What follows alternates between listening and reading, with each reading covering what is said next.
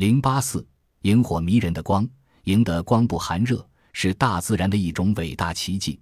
人类在近年来才研究出像萤这么完美地照明。不可思议的是，萤的体温比夏夜气温为低，发出的光跟荧光管的光最为接近，但只需耗用其身体百分之二弱的能量，买在是最有效的照明，非一般火光可比。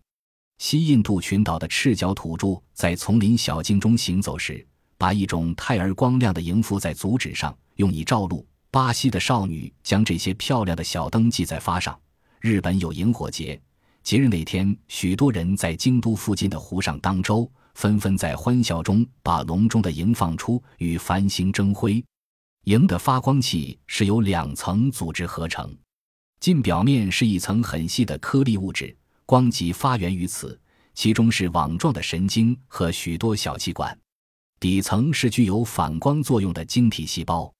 萤发光时，大概小气管即张开。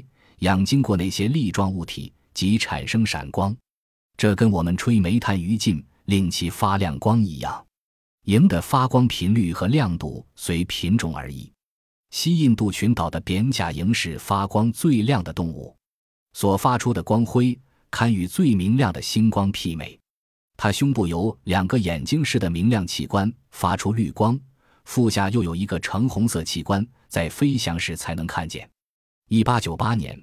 美军在古巴作战，著名的戈加斯医生为伤兵施手术时灯灭了，他就借一瓶扁甲萤的光亮，成功的完成手术。据估计，三十七到三十八只扁甲萤发出的光相等于一烛光。牙买加的萤发光灿烂，它们群集在棕榈树上的时候，整棵树就像浴在一片火焰中，连七百多米外都看得见。